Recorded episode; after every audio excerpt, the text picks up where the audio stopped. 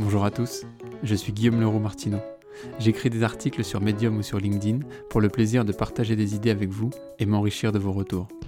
Je profite de l'écriture de ces articles pour tenter de comprendre comment fonctionnent les réseaux sociaux et le fameux référencement. Partager est toujours l'occasion d'apprendre. J'ai décidé d'adjoindre à chacun de mes articles une version audio de ces derniers. Là encore, double objectif vous permettre d'accéder au contenu autrement et me former sur les outils de podcasting.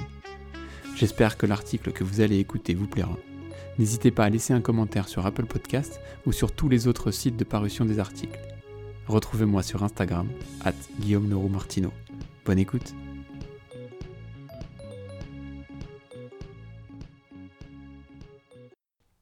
Nous ne serons jamais extraordinaires. Elle était institutrice. Elle s'est engagée dans un mouvement qu'elle pensait juste pour la liberté et l'égalité. Elle a été déportée à l'autre bout du monde pour ses opinions politiques, au bagne, en Nouvelle-Calédonie. Elle portait ses idées nouvelles dans un monde ancien. Elle était l'une des leaders de la Commune de Paris, dont nous fêtons les 150 ans cette année. C'était Louise Michel. Il faisait froid au milieu de l'Himalaya, et lui, il courait. Il courait pour rejoindre le sommet du monde, l'Everest. Il l'a atteint en courant et sans oxygène pour la première fois de tous les temps. Il l'a fait deux fois. C'est Kylian Jarnet. Il n'y avait plus de place dans le bus pour sa catégorie, alors elle s'est assise. Elle s'est assise en dehors des places qui lui étaient attribuées. Elle s'est faite conspuer.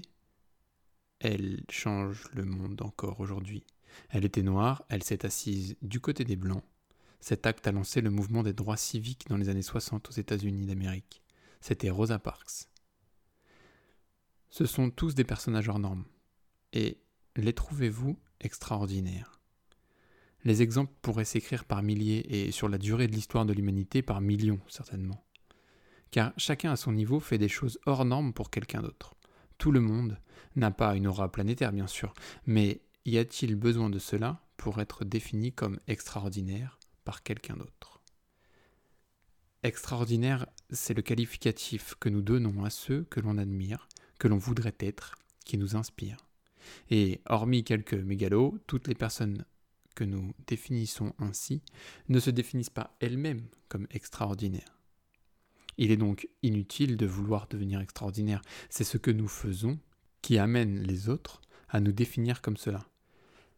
Donc, faites le deuil, acceptez-vous, vous ne serez jamais extraordinaire, tout du moins à vos yeux. Vous pouvez par contre vous inscrire dans un nouvel ordinaire, et si quelqu'un vous qualifie d'extraordinaire, libre à lui.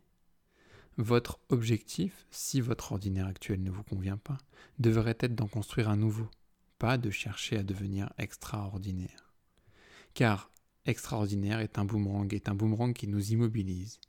Se rêver extraordinaire, c'est avoir un projet, une idée, une idée géniale qui à court terme doit nous permettre de vivre autrement, de faire autre chose, mieux, plus grand, tout de suite. Nous nous endormons un soir en nous disant que ça, ça nous allons le faire. Devenir youtubeur, podcasteur, maraîcher, ébéniste, ouvrir un bar, changer le monde. On imagine dès le réveil foncer, tenir la résolution quoi qu'il en coûte, et peut-être même que cet enthousiasme nous empêchera de dormir pendant quelques jours. Mais, en vrai, au réveil, quand il sonne, douche, petit-déj, boulot, course, gamin, ménage, sport, fatigue, fin du fantasme. Ça vous est déjà arrivé de voir les choses comme ça La dynamique des minutes ou des quelques jours de la naissance de l'idée retombe.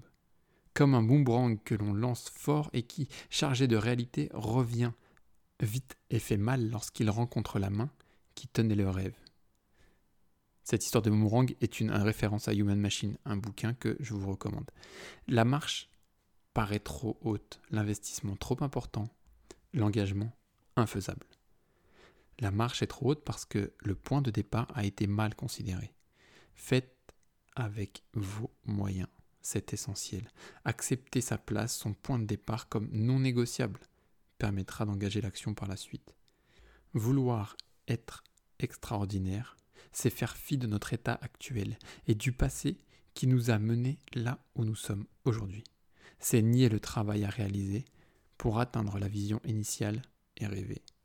Notre état actuel, ce que nous sommes donc, est la conséquence de tous les choix que nous avons faits et de tout ce qui s'est imposé à nous sans que nous n'y puissions rien.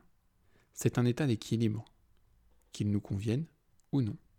Pour sortir de cet état d'équilibre, la marche à construire, la marche à suivre devrait être franchissable avec nos moyens.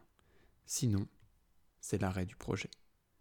Pour évoluer, il est donc contre-productif de penser de grands changements, parce qu'ils seront la cause de grands déséquilibres, et notre naturelle résistance au changement fait que nous n'aimons pas les déséquilibres, encore moins quand ils sont grands. Pour vaincre cette nature, il faut que les changements se fassent par étapes, petit à petit. Sortir de l'immobilité nécessite donc de faire des choix. Le fantasme doit quitter le domaine du rêve pour devenir un choix, une ambition concrète et réaliste par rapport à ce que nous sommes et ce que nous avons comme moyens, talent, volonté, etc. Faire un choix définit une destination et par conséquence permet d'identifier les différentes escales nécessaires pour atteindre la destination. Ce sont ces escales, ces jalons qui feront la réussite du voyage, pas l'objectif, pas la vision. Savoir où l'on va, avoir un objectif concret, permet de diminuer le stress au quotidien. Les jalons, ces points de contrôle intermédiaires, nous permettront, eux, de savoir si nous nous trompons de chemin en mesurant le décalage entre ce que l'on est en train de réaliser et l'objectif final. Les jalons, en plus, vont nous contraindre à faire des choix, à évaluer notre avancement. Nous pourrons ainsi pratiquer la politique des petits pas. La meilleure technique pour évoluer est se laisser le temps d'accepter les changements. C'est ainsi que nous nous habituerons au changement et à l'incertitude. Par ailleurs, en apprenant à choisir, on apprend aussi à renoncer. Et on s'inquiète moins des conséquences de nos choix. Savoir décider permet de gagner confiance en soi et de s'engager davantage. C'est la conséquence de l'acceptation du lâcher-prise que la prise de décision sous-entend. Sur le long terme, il en découle une recherche continue d'amélioration pour que le projet perdure. C'est en faisant des choix que nous sortirons de notre état actuel et que l'on pourra devenir ordinaire autrement, et peut-être défini comme extraordinaire par d'autres. Devenir ordinaire autrement se traduira certainement par un changement de mode de vie, par une philosophie de vie différente. Alors, je ne sais pas si nous serons qualifiés d'extraordinaires, in fine, et si nous aurons une aura internationale, mais il est probable que déjà nous nous sentions mieux au quotidien. Nous serons certainement plus en phase avec nous-mêmes, et atteindre cela à l'heure où les injonctions sociales définissent la majeure partie de notre temps et de nos actions, c'est extraordinaire. Et ce d'autant plus que notre épanouissement sera toujours une source de mieux-être chez tous ceux qui nous en proches et nous entourent. Nous ne serons jamais extraordinaires est un article paru sur Medium début octobre 2020. Je l'enregistre un peu avant et n'ai donc pas la date précise. À bientôt. J'espère que cet article vous a plu. N'hésitez pas à mettre un commentaire sur LinkedIn, Medium ou votre plateforme de podcast préférée. La musique est de Amaria et le morceau s'appelle Lovely Swindler. Bonne journée.